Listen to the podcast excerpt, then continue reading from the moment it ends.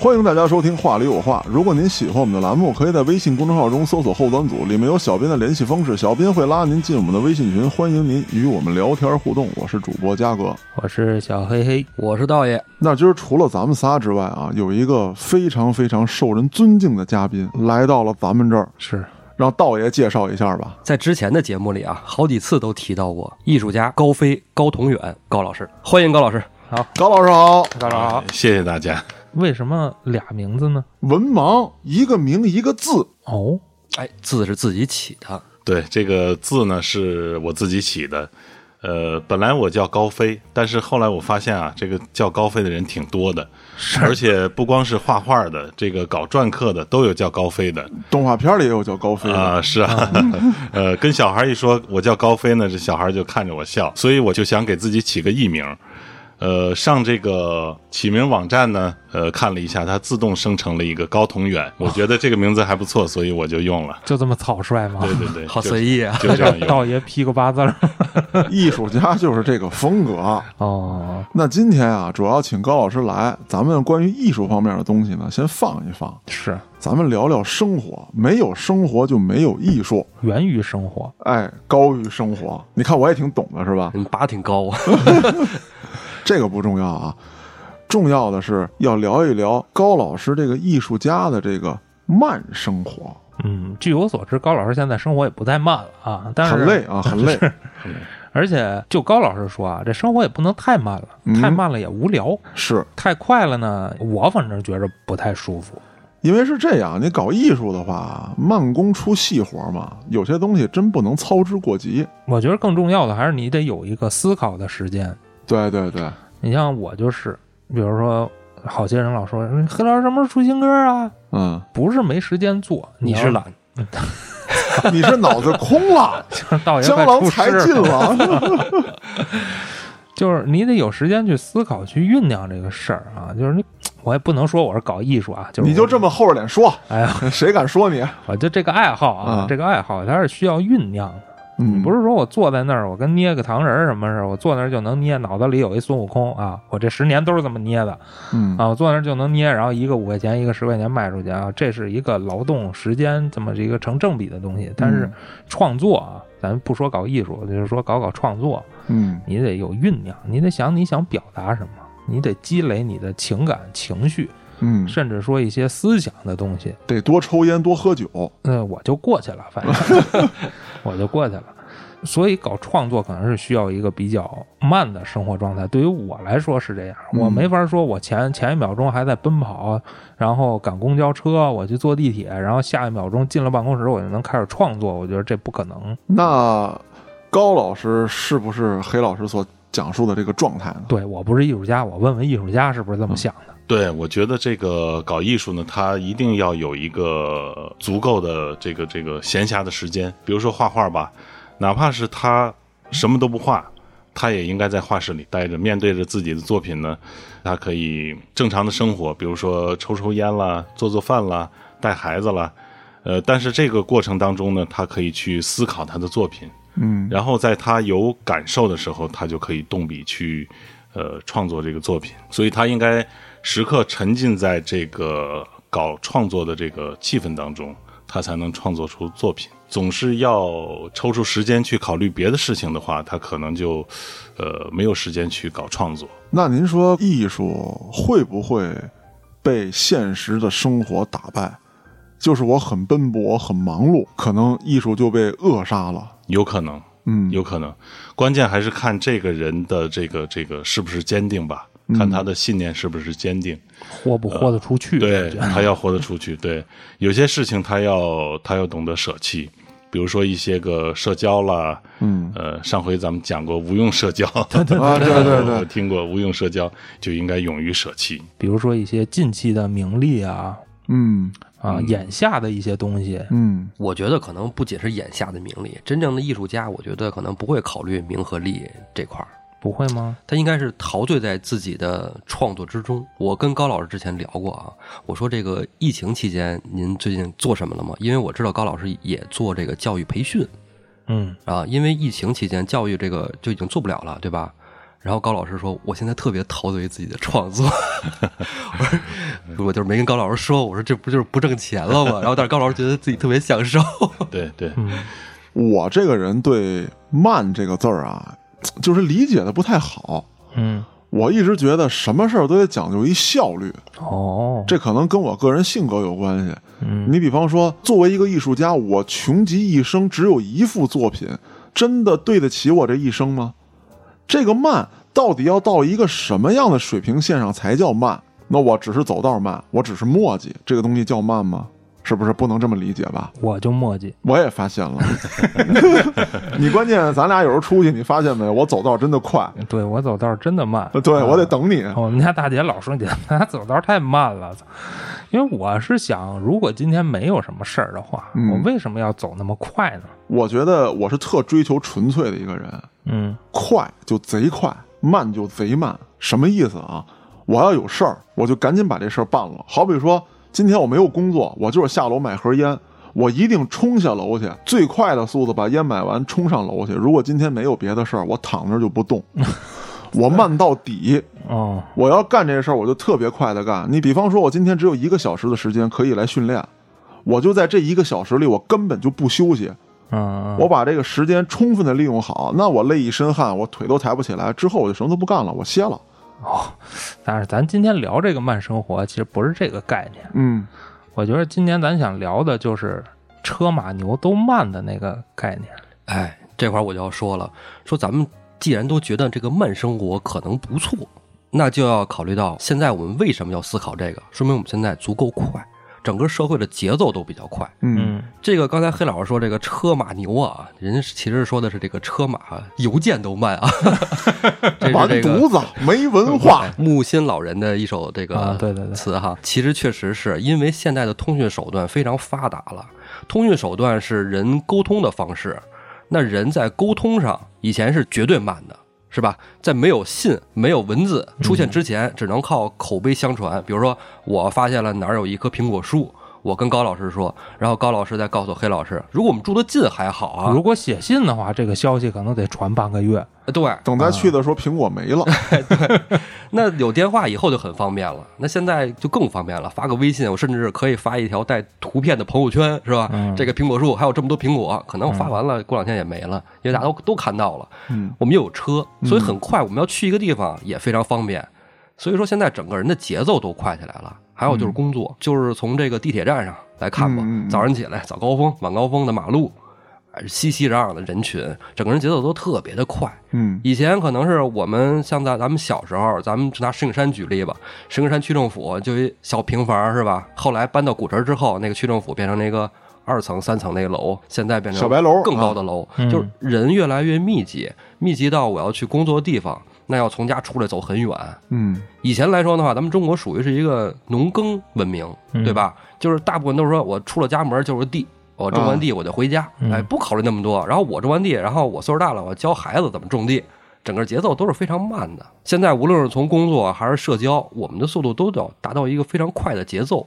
再然后是说，像嘉哥，咱调节特好，是吧？我该快的时候快，该慢的时候慢。但是现在大部分人就是说，啪闲下来，我一闲下来之后，哎呦，我不知道该干嘛，我焦虑，我是不是被社会抛弃 了？心慌。对，心慌，其实我今天想聊这个话题，主要还是说我在反思啊，就是咱们是不是淡忘了活着的意义？就比如说，咱们上学的时候还在写信，嗯，对对，笔咱友们还有笔友啊，嗯就是说你在等待那封信，跟你寄出那封信时候的那种忐忑，那个感觉，你现在是完全感受不到了。不是也有啊？当你用微信发出一条语音的时候，你有没有点过听一遍自己发的是什么？听过。哦我好像很少啊，啊、其实说心里话啊，大家都觉得我这人是急脾气，有什么事儿赶紧办。但实际上，我也想慢下来，是好多事儿推着你，你慢不下来。你比方说，咱们写东西，我也想腾出更多的时间来，好好再雕琢一下我的作品，是，包括故事上头的，哎、嗯，有一些其他能引入的，啊我想再做的细一点儿听众们就得寄刀片了。啊。对啊， 我我们要周周听，这还不满足呢啊！哦我们要求日更，日更， 你把嘉哥写死啊！所以没办法，这个就很矛盾。不是说大家催更不对，大家催更是证明喜欢我的东西，我也想满足大家，有这份希望，我就得拼了命的赶紧去弄去。嗯可是就造成有一些东西，我一定用心做啊，绝对不是粗制滥造。但是有一些东西其实还没到我心里预计的那个水平，我能弄得更好。这个就说回到咱们这个生活节奏的问题了，嗯因为你生活当中元素太多了，你像嘉哥要送孩子上学，对，接孩子下学，嗯孩子下学早了呢，还得带着孩子上班，嗯，然后呢看着孩子写作业，哎呦天哪！然后做饭，然后收拾家里哦，哎呦我天，啊，这还没说单位的工作呢。对啊，最近单位工作又特别忙，十比五六的。嗯，你说这个状态，嘉哥一个礼拜能更一期节目，我觉得已经很难了，真的是不容易啊。大家可能不太理解。我觉其得实我也是这个脏事儿，现在叫话里有话里有话，呃的忠实听众。呃，经常我打开手机呢，就看看脏事儿有没有更新，更新的话后面会有个红点儿，哦嗯呃，，有的话我就点开就开始听，哎呀经常是躺在床上，呃，进入那个半睡眠的状态，然后就开始享受这 个这我个们音频是。受宠若惊。啊哎呀，对不听郭老师，听我们入 你睡。看看哎呀，说回来啊，这还是行业的问题。我们希望有一天，嘉哥可以靠着说写故事，对生活的很好。嗯对对那对，自然我们更新频率就会高起来没错，啊！但是现在的行业不是那么景气啊，大 家还是在为爱发电的状态，对所以呢，大家还是得多多理解。有的时候我老是想啊，为什么我脾气急？其实我不是想快，我是想慢下来。我总是想，我眼前能看到的这些事情，我以最快的速度去解决它，然后给我很多很多能够慢下来的时间。嗯，对对对我在抢这个时间，对对，因为你可能很有钱，你可能很强壮，这些咱们有差异，你可能生下来就跟我不一样。但是唯独公平的，就是我们每个人都是一天二十四个小时，我能抢下多少，我就能多占有多少。可是这么下去，我就发现，你永远在抢，你一直会很累，嗯你根本抢不过来。每次写稿子，基本上就得等孩子跟家嫂都睡了，我要夜里进行。那么录音你也得到晚上，很多时候我是到晚上，就是不能来咱们公司录的时候啊，嗯嗯，我是要晚上夜深人静，没有人打扰，因为你不能录音的时候突然有个声儿啊。我记得我还发过一朋友圈儿，啊那次就录的比较早，没经验，自己在家录，我这儿录到说。人头落地，楼上咣当一声这合适啊，啊！对呀、这这免费音效啊！这 这给你配上了。啊，我这儿录到说，在这个河边儿怎么着怎么着，楼上冲马桶，哗，那水声，好样 儿的，这音效配的不行，呃，差点意思嘛，对不对？嗯，那我要录到说给人切碎了扔进去，你可以配一声是吧？那那但是对不上。后来我也反思，慢并不是因为你前期快了，你后期就可以慢。因为好些人盯着你呢，哎呦，这嘉哥终于没事儿了，哦哎你干点别的吧。对，对，嗯，他不一定能按照自己的那个想法走。对对对，你比方说家里也一样，你知道现在我最怕家嫂跟我说句什么话吗？嗯，我都不怕他问我说你微信里这女的是谁，这都不怕。结婚这么多年，这事儿解释的清楚，我也没什么恶习。最怕家嫂问的就是你明天有事儿吗？ 你知道，就是常玩游戏的朋友啊，可能会有这么一体会，就是你玩游戏的时候，当你去 NPC 那儿接任务的时候，NPC 脑袋上会有一问号啊，或者说有一叹号，是，啊，你到那儿能接任务，然后还任务的时候，它又变成问号或者叹号啊。那个时候我看家嫂的时候，就她脑袋顶上永远有这么一符号，我要接任务了，就是永远做不完的事儿。包括突然一个电话，单位有什么什么情况，后来我就发现，你所有抢下来的时间，根本就不是为了自己慢下来，而是说你在给其他的事情腾空间、腾时间，反而更忙了，是吧？对，反而更忙了。这嘉哥说到抢时间啊，我特有感悟。之前在学编程这时候，嗯，我简直就是争分夺秒在学习，因为比人慢嘛，就比人家更努力。那个时候感觉时间不够用，我就觉得怎么也得在三十岁以前把自己这个能耐得长上来。其实牺牲了更多都是睡觉的时间，因为哎你时间不可能变多，对吧？对，你只能少睡觉，多看书，多学习。然后直到工作以后，我觉得时间过得越来越快，然后发现有了孩子以后就变得更快了，快到已经自己没法控制了。这时候变得都特别忙叨，就那会儿忙到一什么程度啊？就是咱在之前的节目里讲过，我那会儿有焦虑症嘛，嗯，就是手拿笔的时候啊，因为你平时手拿笔，你不写东西的时候手是不会动的，但我那时候手是不自觉的在动的，拿鼠标、键盘，手都一直是在动的。赶那我紧把纸垫上，看看 是什么上帝给你传达啊，了什什么么信息什啊么？信息？我 操！那时候真的，我感觉就自己就是停不下来，就一停下来就心慌，我觉得我操，我在浪费时间啊，我浪费时间就是在浪费生命啊，我生命是有限的，对吧？嗯我，的有限的生命里，我要创造更多的价值。 哎呦，后来我觉得完全错了，嗯完全错了。整个就是反了。后来我在我接触了道教啊，其实我是先接触了道教，后来才了解的道家思想嗯啊。当接触到道家思想以后，我发现不光是我错了，整个人类都错了。我哦这深了，老子道讲敬天法祖，敬天呢是我们要尊敬自然，尊重自然。是那咱们先说这个尊敬自然啊，我们现在做到了尊敬自然吗？显然没有。对，随着文明和科技的发展啊，自然是在逐步被破坏的。那么道教里讲究敬奉的天官、地官、水官，是吧？其实感觉好像是宗教迷信，三尊泥胎摆在那儿，我们要给他磕头，错了，你这磕头磕错了。真正的是什么？空气、土壤和水源是人类生存的最基本的标准。嗯，那现在随着科技发展，空气、土壤和水源我们根本就得不到保证。对，对吧？燃烧煤炭、石油对空气的污染，然后你说烧煤对空气污染，好，那我们搞核电站，因为科技发展了嘛，是吧？科技发达了，以前烧煤，现在我们核电站，那核废料怎么处理啊？核废料是要用那个铅桶给包起来，埋在土下。那铅桶它虽然说能储存时间很久啊，但是它也是有时间限制的，应该是在三五百年。嗯啊，这个铅桶就会出现裂痕坏掉。那这些核废料并不会因为三五百年它就消失了，对，它还是在那儿的。那它对土壤会进行一个非常大的灾害。嗯那除非说人类在三五百年以内解决了这核废料怎么处理，给它刨出来送太空去，是吧？嗯等等，这种方法。那我们人类更多的饮用水是来自于地下水源。那当地下的土壤被污染了以后，地下水源也得不到保证，人类喝的水也是出现问题的。那有人说说喝水怎么会出现问题呢？你看啊，福岛核电站泄漏之后导致的鱼都变成畸形了，嗯嗯，嗯，那人类喝的那个被辐射过的水依然也会出现问题啊。我们长俩脑袋，长俩脑袋赢了啊！空气、土壤、水源都被污染了，人类就做不到敬天了。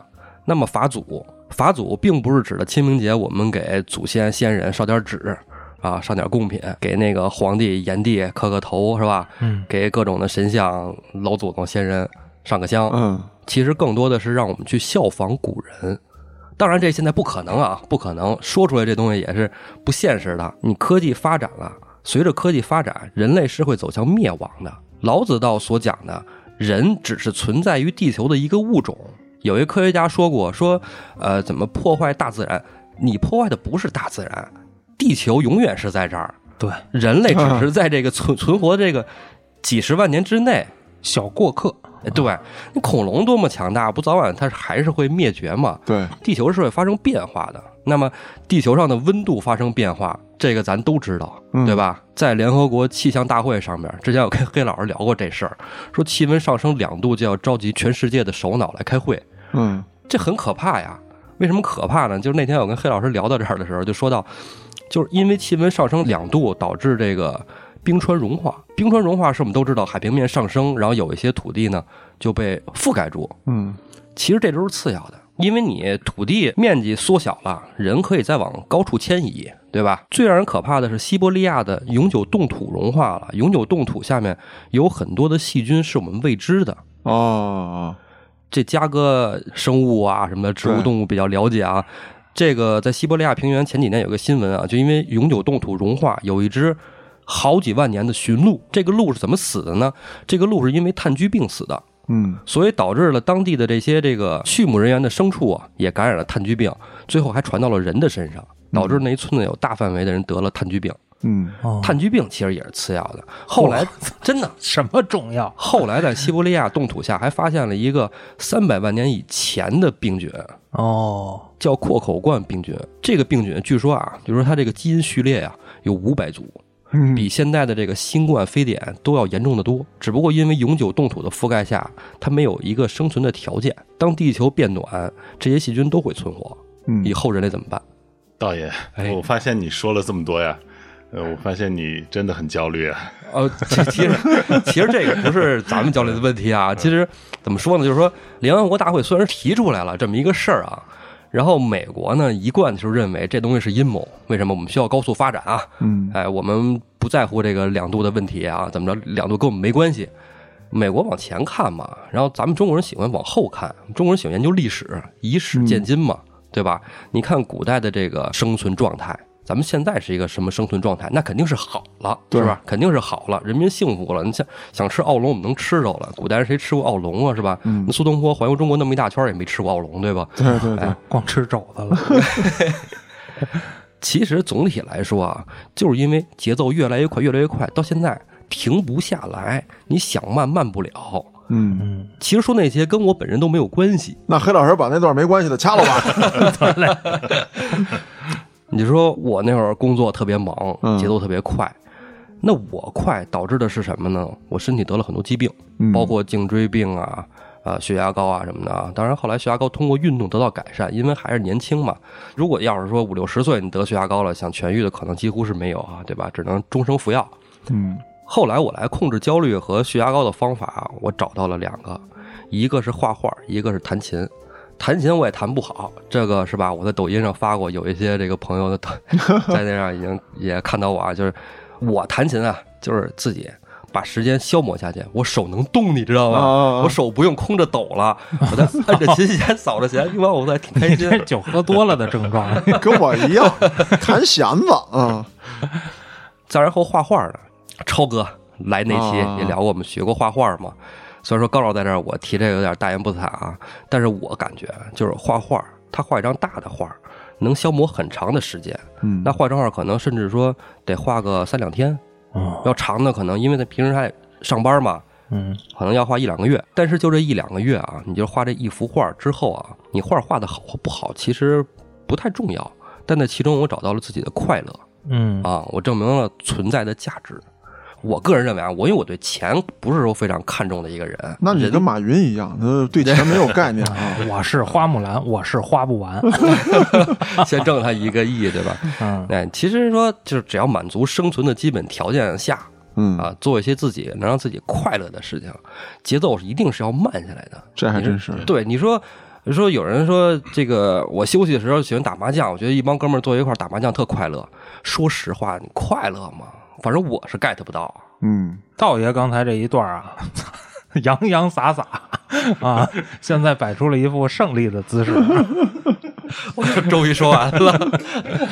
啊，阐述了， 阐述了一个什么观点呢？一个就是咱们现在的快生活嗯是由人类的进步、对，啊，还有科技的发展导致的。但我想说的观点是，生活太快了，我对生活还有一些情感的感知，我变弱了。嗯跟我刚才说的那个写信也有点关系啊。我举几个例子，嗯、比如说以前咱们坐绿皮火车，嗯，咱们喜欢看沿途的风景景啊，你去感受它。但是呢，你现在会坐绿皮火车吗？不会，你会觉得太慢了对，我偶尔会做，啊？对我要去感受我也艺术挺希家望会做的啊。对，艺术家感觉就是不一样啊呃，对对，就是目的不一样慢就慢点儿。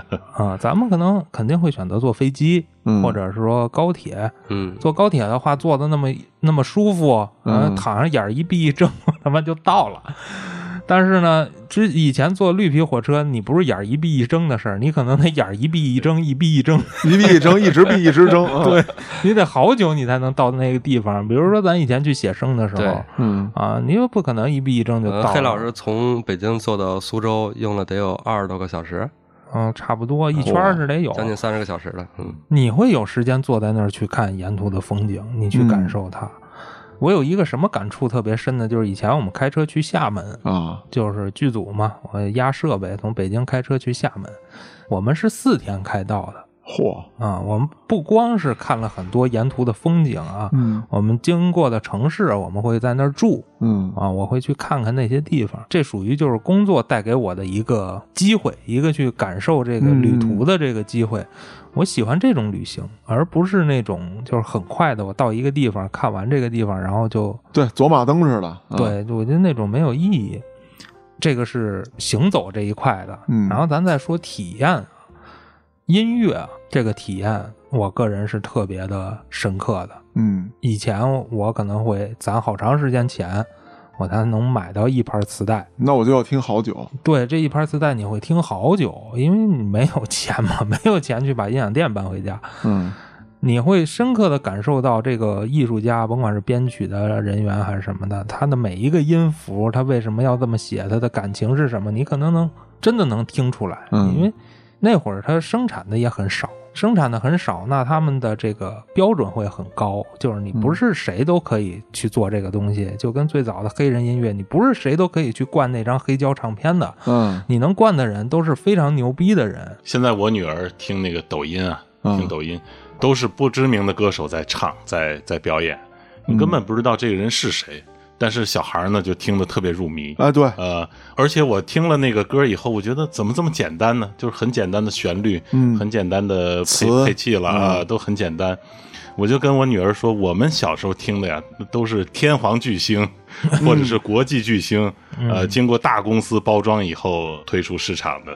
现在你们听的这个这个音乐，怎么都这么简单呢？快餐。对对对，然后小孩儿小孩儿就不屑于我说的话，嗯他听他的。对我高兴就行。对对其实对现在就对变得哎，高兴就 OK 了。对，我觉得这个就是跟过去不一样的一个地方。咱们小的时候听的是大歌星的作品，嗯，呃，现在小孩听的是那个普通人的作品，网红呃，网红。对，嗯，我觉得黑老师聊的，还有高老师所说的这个啊，其实归根结底是一个问题，就是现在人做什么目的性太强了。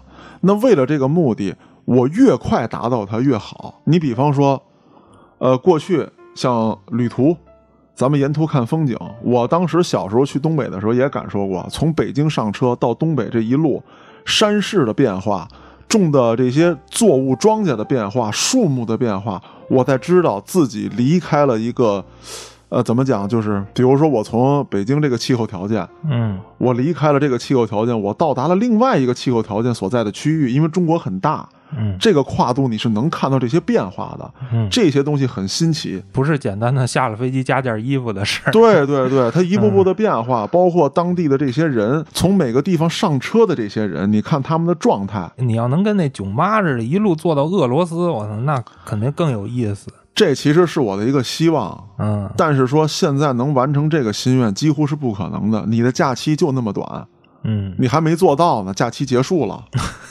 你还得坐个飞机再回来，要不单位扣你钱。我觉得咱可以约一道，可以，就是等咱退休的时候，哎，对对对，如果绿皮火车还在，再有就是，好比说我们喝酒，过去咱们说我操这人酒腻子，其实你仔细想想，他这半杯酒喝了一下午，他在跟朋友聊天说事儿谈心，喝茶它不香吗？ 那就是好这个嘛，嗯对不对？你说黑老师，我现在喝酒这状态，我觉得就不对，嗯来了咱就撅，嗯，着急。着急。啊，咱没有品，或者对去感受酒精在在哎你脑中的那个变化。对对对啊，为什么老说，哎，嘉哥怎么看着没多呀？怎么断片儿了？就是因为喝的太快了，没有酒精慢慢的就在身体里运作啊、嗯我先飘了，然后浑身觉得发青了，很舒服。我有这个感觉，就是我愿意喝那个高度酒，然后很快的就有感觉了。哎，对，嗯我觉得这个状态其实是不对的，咣咣几杯下去，你为什么要节省这个时间？因为啊你是没有时间去享受它。，对，没有时间去享受。我还喜欢酒，我又没有时间真正去享受、去感觉。为什么喜欢伏特加？因为它上劲儿快，哐哐几下我就来感觉了，嗯啊，就到位了。 喝啤酒得喝很多呢，对啊。 还胀肚子啊， 对你可能没那感觉呢，就已经喝不下去了。所有的事情因为它的目的性，导致了它变得极快极快。刚才道爷说那个啊，特别大。咱们讲生活与家庭，咱们一看你这一生啊，好，我要跟我媳妇儿、跟我的孩子过好几十年，哎呦，我有的是时间陪他们。可是你仔细算一算，孩子有一天长大就走了，嗯他烦你了，他不愿意跟你待着。这次过这个十一，家嫂回家，因为我经常跟孩子在一起，但是很繁忙的状态。我带着他上班，我带着他去干这个干那个，我老想在仅有的时间之内让孩子体会到更多的这个啊游艺项目啊，或者让他玩更多的东西。而这回，哎，我感触特深。五号的那天晚上，我下了班儿啊，带孩子回家，我在晚上要写东西嘛，我就哄孩子睡，但是孩子假装睡着了。他在被窝里偷偷哭，我听见了，然然后我就赶紧问我说：“我说怎么了？我说是想妈妈了吗？我说不应该啊，你从小就跟爸爸在一块儿啊，我哪儿都带着你，怎么突然想妈妈了？还是说爸爸说你什么了，批评你哪件事儿了，你觉得不开心了？”他说不是，孩子不会形容，但是他表达的就是什么？他说这几天因为是放假嘛，嗯我原来没有假期的，嗯在电影院的时候没有假期，这次因为放假，孩子终于感觉到我慢下来了，能跟他坐在一起，就是耗费大量的时间。原来就是我走走，咱上班去，走咱今儿游乐场玩去，玩完之后下午咱爬山去，就是一切都特别急。是孩子没有感觉到我真的坐下来，就是我们俩坐在图书馆、咖啡厅，他在那儿写作业，然后写完作业之后，我们俩一起看书、讲故事。中午去的，再一抬眼天黑了，嗯就就孩子觉得时间过得真快。他说：“爸爸是不是马上你就要去上班了？说妈妈也该回来了，咱们后几天是不是还有什么什么事儿要干？”啊，我说是因为孩子大了，他知道这些事儿啊。嗯然后他就哭了，他说：“我来翻译他的话啊，就是特别享受这种慢下来跟爸爸在一起待着的感觉。”后来我才发现，孩子根本不在乎他去哪儿玩了什么，吃了什么。他在乎的是有很长很长的时间跟爸爸在一块儿，哪怕说什么都不干，我们就在这儿看书、讲故事、玩弹球、丢沙包都行。这就是我说感受生活的能力，对现在对嗯都没有了，就是丧失掉了。因为在非常快的这种节奏当中，我们在寻求一个结果。就比如说到哪儿玩去，给他玩什么，嗯其，实有时候不重要。对，就比如说我小时候吧，我就特别喜欢趴在我们家阳台上看夕阳，嗯，我可能一趴就趴半个小时，好浪漫呀、啊好诗意啊！我自己。 你搁现在说这孩子是不是心里有病啊？啊，啊，你你玩点什么不行啊？ 但我觉得就是好看。你为什么不能像别的孩子那样去超市里偷泡泡糖呢？对啊，尤其是我们家在十万平嘛，嗯能看到首钢设计院那楼，啊，那个楼啊，在我们家那个角度会反射夕阳的光线哦，啊，我就觉得特好看，我就会天天看。我就说这种感受生活的时间，我觉得现在哪有孩子说你给他半个小时趴在阳台上，哎，对，你会对担心他是不是有心理疾病？啊对，而且现在会说什么？你有这功夫，你练练字儿去，你背背英语单词去。 哎对对对， 是这样，他会这样。家长太焦虑了。对啊、哎呀，这个我其实一直都沉浸在刚才黑老师说的那个夕阳里啊。其实可能小的时候很多人都有过这种行为啊，我也有过。不过我们家那边看不着太阳， 边上楼太多了，我喜欢看云彩。 哦，啊，包括我儿子都知道我喜欢看云彩，他一发现有特别好看的云彩，他就叫我爸爸，你看那个云彩。其实有的时候我并不是因为那个云彩好看而看它，我是看我不动，但那个云呢的形状在发生变化，位置发生变化。啊，就特别有意思。小朋友都比较喜欢自然，包括去沙滩啊、海边玩儿，或者哪怕有一个河流、小溪，然后在森林里捕捉昆虫、捡树叶儿，这都是小孩儿喜欢做的事情。这其实也就是人的本能，我觉得。嗯，本能应该还是要慢下来的，因为社会压力啊，包括焦虑啊等等问题，让我们速度越来越快了。但是能回归到慢还是挺好的。那你说猛的回归慢，说我把工作辞了不干了啊，也不现实。嗯，但是在做后端组之前，有那么几个月，我从上家公司辞职之后，有一个空窗期嘛。嗯，那段时间呢，是空窗期还是空床期？空窗期， 哎，那段时间我觉得还是挺享受的，因为孩子上幼儿园了那会儿，早上起来孩子送到幼儿园以后没什么事儿干了嘛，嗯然后跟家也想休息嘛，那会儿还没画画什么的呢，然后自己溜达到什么公园、老山转转，然后看看老头儿下棋，然后听听那些什么唱戏的，嗯，其实感觉生活挺美好的。当然，那个时候你说一个啊、中青年人，然后看一帮老头儿在一块儿，是不是觉得哎呦你废了，你这人废了？不是，但我觉得那感觉挺好的，特舒服。这就是你在感受生活。嗯比如说前一阵儿我不直播嘛，然后最近不停了嘛，嗯也是出于这个目的。就是我在想，我每天要直播一两个小时，如果按照平台的标准，我每个月至少播十二天，我等于每周我至少得播三天。嗯，然后我周末是基本是也是没时间的，嗯等于我周一到周五我就有三天我要浪费一一到两个小时，对，而且你还得卡那个点儿，嗯我觉得压力特别大。咱先不说说什么，或者说就是听众们高兴不高兴啊？听众们倒是挺高兴的，能跟你聊聊天儿什么的。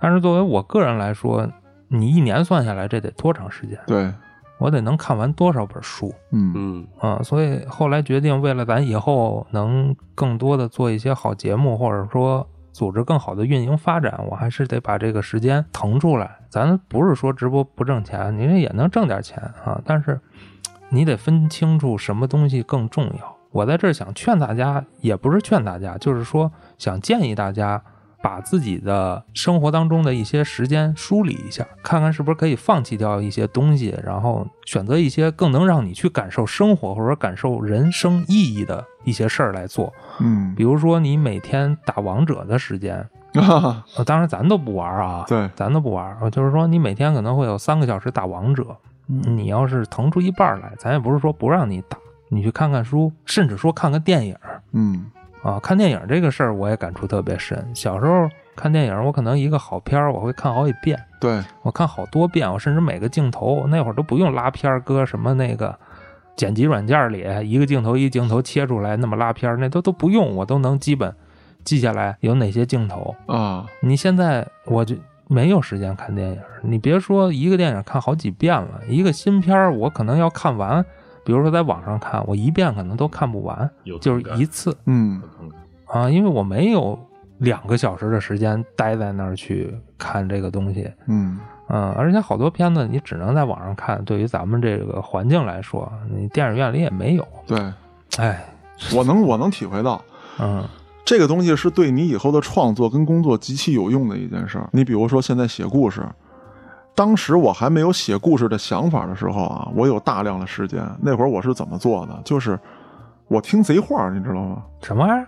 哎，这是一特有意思的事儿，就是三个人、五个人坐在这儿互相聊天儿、吹牛逼也好，嗯我坐在边儿上，你比如说大排档也好，或者说楼下的这个小公园里的花坛里面，嗯，我坐边上抽烟听着，一听听一下午。哎，这跟听咱们这节目有点像。它这里头有一特有意思的东西，啊嗯你能听出来谁在吹牛逼，嗯嗯但是吹牛逼的这些人，有人就吹的漏洞百出，有的人就吹的你觉得他是假的，但是你找不出漏洞来。嗯， 哦，他们讲的一些小片段、小事件，那不就是小说家吗？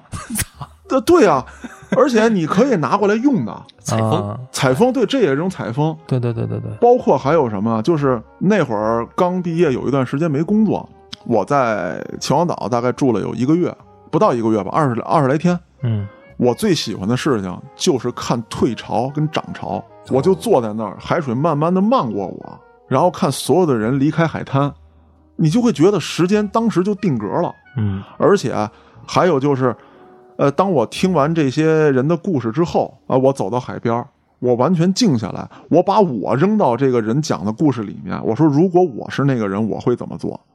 这条故事线又会发展成什么样？你有这样的时间，大量的去收集、去思考，你才能真正的在以后完成你的自己的作品。嗯，嘉哥说这个我特别有感触，因为秦皇岛的海给我留下了特别深刻嗯的印象。对，为什么现在还记忆犹新？就是当年跟建叔说：“操，走，咱们来一场说走就走的旅行嗯寒冬腊月， 啊！”对， 寒冬腊月去海边儿，嗯然后带上一些音乐。那会儿没有 MP 三，嗯然后呢也没有网络，你只能随身携带那么多。嗯这一路你只能反复听这些音乐，你不可能说我想听什么听什么，跟现在似的嗯做不到。坐着绿皮火车，那是我第一次看冬天的海，啊我操，太萧瑟了，因为当时在下雪，啊，整个沙滩都是被白雪给盖住了，对你看不见沙子。浪会卷着冰渣儿往海岸上拍。然后还有在海里有飘着一个房子，我不知道那是干什么的，啊不知道是不是夏天那个什么救生员或者什么用的。它在海的大概五十米的地方嗯里边会有那么一个特别挺破的一铁房子在那儿。嗯。我操！我们俩站在海边的那个感觉， 冷风吹着，吹死你啊！哎呦，到现在记得都特别清楚。我也在冬天看过海，嗯呃，它那个颜色呢，整个跟夏天的海都不一样，嗯颜色显得很很灰白，所以给人一种很很萧瑟的感觉。这真的是只有慢下来，你去看、去体会，你才能感觉到，而不是说我趁着假期到这儿吃几顿海鲜，然后跟海里扑腾扑腾，然后我就匆忙的赶回对对我所生活的城市，你感受不到还有一个地儿就是鼓浪屿啊。啊，我跟道爷去过一回，嗯，但是在那之前我去过很多次，嗯、我基本都不会走商业街，我去商业街可能就是为了买点肉脯吃， 啊，然后我就会走到那个人迹罕至的地方，嗯可能一走我走一下午，去感受鼓浪屿原住民的那种生活状态。因为鼓浪屿上没有车，这个是我觉得特别牛逼的地方。因为你到哪个，甭管是小镇啊、小乡村啊，嗯它都会有车，甭管是拖拉机还是什么。啊对但是鼓浪屿上是没有机动车的，除了那些公家的拉拉机什么的那啊个除外啊。哎呦，就感觉感觉自己回到了生活本身，就是活着本身这个感觉。嗯特别的清晰，因为你会看花花草草，甚至有一些墓园嗯啊，都是民国时期的那个墓园。所以说，像这两个就是我记忆犹新的地方。虽然我去过很多地方，甭管是国内的还是国外的，嗯如果我不把自己的节奏放下来，我记不住那个地方，或者说印象不会很深刻。 对，让你印象特深刻这几件事，是不是都是没有目的性的？对啊，对，所以说老子道说嘛，有之以为利，无之以为用，就是真正让你觉得快乐的，应该是没用的东西。所有你认为有用的、有目的的，都不会让你得到快乐的。越追求越不快乐。我还想起一地儿，那会儿我被道爷他姐姐骂惨了，啊哈，他姐那天不太舒服，我愣拉着她穿过了整个南丫岛。嚯，因为南丫岛有两个港口，一个是在岛这边，一个啊是在岛那边。我们从这边上的 岸，我从那边回去的。呃，这一路上也没见什么人，嗯但是我就觉得很有意思，太安静了，我能感受到这个岛本身的那种生命的气息。嗯我回到香港以后，就是岸上啊，啊，回到岸上以后就完全没有这个感觉。摩肩接踵嘛，那人都对，啊那个岛给我的感触要比整个香港城市的那种繁华要深得多。嗯。嗯，有些人他不是为了体会生活，有些人他就是在逃避，他觉得累了，他想放弃了。所有的这些感触是生活的调剂，或者说是在给自己充电充能。你最后能量满满的时候，还是要奔着那个目的冲过去。我不知道我的观点能被多少人接受，但至少我自己是这样。嘉哥有点正能量了。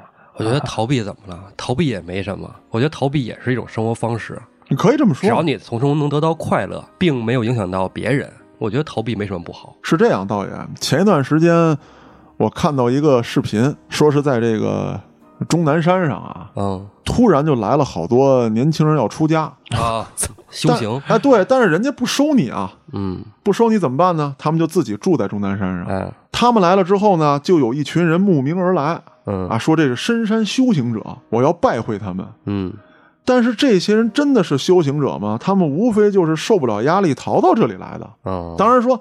逃避不是错，那我受不了了，我凭什么硬扛？我没那个能力，对吧？泰森要跟我打一场，我非要跟泰森去吗？那可能这是我永生难得的一机会，但是我也可能会死，对不对？所以你就上终南山那儿找一 地儿，然后解扫围炉，想想这事儿。开玩笑，就是说人不是说非得取得什么成就，或者说我非要达成一个什么样的人生目的，但是当你还什么都没做的时候，你就要去感受这些，享受这些。我觉得。你是不是也是一种缺失，或者说没有对比的情况之下，真正的这种慢给你带来的快乐，你也是体会不到的。嗯，有些人也体会不了，对，它是一种错觉，就是比如西藏这个事儿，啊嗯对于西藏这个地方，我觉得很多人都是有错觉，啊，对对对，我觉得我应该来一场骑着自行车去西藏的旅行。或者说我到了这儿就一定能得到什么，西藏咋了？心灵的洗礼嘛，就是景儿美嘛。啊，风景那是真美。说到底，就是你所有认为美的地方，都是人迹罕至且文明退化的地方。 也不一定啊，那个食人岛什么之类 的，那也美不了，别去咱啊。单说风景好不好？ 我看过一个采访嘛，就是好像是有一人开着车，然后呢让一个骑行的一个人上了车了，给他口水喝什么的，啊，嗯然后问他暖和不？ 暖和，好玩好玩吗？ 不好玩儿，还来吗？傻逼才来！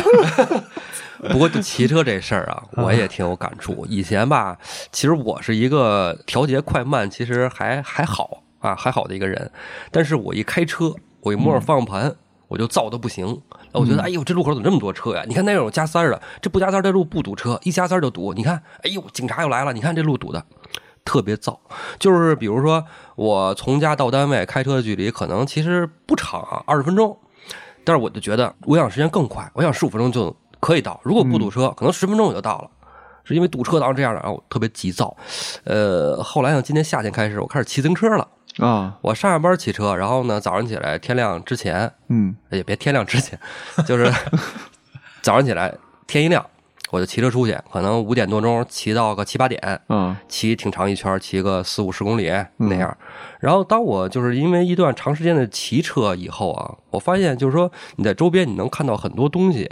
我甚至从石景山骑到了西单啊，那个大楼上边儿当当当的钟响啊啊啊，我都觉得我电报大楼钟响，我从来没听过嘛。然后我第一次听着觉得特别新奇，我停个车在那儿看半天，就觉得真有趣儿。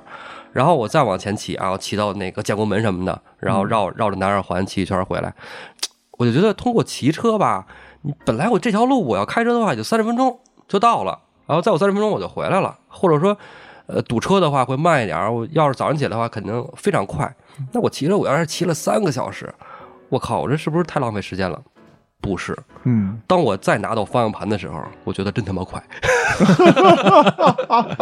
对， 道爷那会儿还心里没有逼数的问过我，我想骑到周口店，啊， 然后我看了一下路，我说道爷你是准备骑国道过来，准备去世，我 操，高速你也上不去呀。道爷说：“这个我理解的是这样，你像我去日本的一些比较偏的小村儿里什么的啊，在那个地方开车，你还不想快，嗯你能感受那个风景，你能感受空气的味道啊、你不着急。你只有在这个城市里什么都没有，旁边只有这个高楼大厦的时候，嗯你才会着急。着急，对，因为你感受不到任何东西，你感受到的都是焦虑。大概五年前吧，五年前我去了一趟加拿大，嗯因为我弟弟在那儿，呃，所以就全家人就事先筹划好了，然后就利用暑假的时间去看了一下。呃，因为没有提前买好回程的机票，所以在那儿待了很长时间，待了一个半月。呃，我觉得其实好像还不如北京人的生活这么丰富多彩。嗯他那个城市呢，其实也是个大城市，叫蒙特利尔。哦呃，，法号语称区啊、法语区对，嗯号称是加拿大的第二大城市嘛。贼冷，呃，对，特别冷，但我们去的时候是暑假嘛，那也冷。呃，对，比咱们这儿是凉，呃嗯，，大概那个温度什么气候了，跟东北差不多，哦跟吉林差不多，我觉啊得吉林或者是黑龙江那个植被也很像。然后我看当地的人生活呀，他们好像真的没什么追求，每天木呆呆的走在那个街上，嗯，不像咱们走在街上左顾右盼啦，嗯呃，好像有很多的主意或者有很多的心事那种感觉。反正当时我看了他们那个生活状态以后，我就觉得好像我在北京可以不用这么焦虑了，因为我大不了就去加拿大。呃，因为比如说经济不如北京的地方，那些山村了，他们生活是很慢的；但是经济比北京要强的地方，他们生活也是很慢的。嗯，呃，像是蒙特利尔了，东京我也去过，东京那个商业区当然节奏是很快了，是蒙特利尔的商业区节奏也是很快的，但是生活区他们的节生活节奏都是，我觉得都都很慢。我觉得咱们的生活区都挺匆忙的，真是快递小哥跑进跑出的，对，啊外卖小哥跑进跑嗯对出的，。你看加拿大吧，因为它地方大，所以住的都是那种矮房子、嗯平房了，或者二层楼、三层楼。嗯呃，一出了门呢，走一会儿就会有一个很大的那种草坪，嗯呃，免费的草坪，随便玩儿、随便踩，小孩踢球，干什么都可以。所以这种地方呢，我觉得是可以缓解焦虑的。北京要是有很多这种免费的场地可以可以锻炼或者玩耍就好了。比如说以前我去那个石景山体育馆，嗯以前二十多年前它是可以免费进去那个操场，嗯可以免费跑步，是是是，呃嗯对后来就封闭了，封闭进不去了。然后我又去旁边的那个松林公园去跑步啊松林公园我知道 呃，野山，呃，野树林，野草地，嗯，呃没什么草，那会儿全是土，现在草多了。呃，就是那个、那种野草，嗯杂草野草，杂草杂特别多啊对杂草。后来走到太偏的地方，我发现也不对，那个草丛里头 有人，而且那个小路啊，有时候我走着，前面明明没有人，但是对面突然走出一个男青年，哦，跟我擦肩而过。我后来想，哎，怎么他怎么突然出现了？呃，这是邪事儿吗？哎，这里面有故 呃事哦啊，后来我看草丛里也也有人，一可男能一女呃，都是男的。哦，嗯是男的，这是东单公呃我园看到吗？的都是男的啊。后来我听说这个地方可能是一个同性恋的聚集地儿、哦啊，对对对。现在因为经过修整，现在没有了。嗯所以我发现这个以后，我就很长时间不再去了。然后我我听那个脏事儿以前的节目嘛，嘉哥是不是在那儿练过摔跤？啊，对对很早对以前是吧？对对对我见过那儿有几个老师傅是吧？对有啊带着几个年轻人在那儿练摔跤，对也有有一块场地，没准咱们还还曾经擦肩而过过 对对对，啊你有看到老我爷从们儿树林里有出来， 跟那儿搂搂抱抱，哎，顶顶蹭蹭，摔出了感情。滚来滚去是 吧？哎，现在他们还还在哪儿练呢？呃，疫情之前我去过一次，疫情的那段时间关了啊。啊疫情之前我去过，还能看到那个就是树桩子，啊，呃，大木头杠子，对，那边有很多这种空地，对有有树桩包着包着的，呃对，但是看不到人。啊，我相信对于这个话题啊，每个人都有自己的感悟。有什么想跟我们交流的，可以在微信公众号中搜索“后端组”，里面有小编的联系方式。您可以直接给小编留言，也可以通过小编加入我们的微信群，与我们直接聊天互动。我是主播嘉哥，咱们下次再见。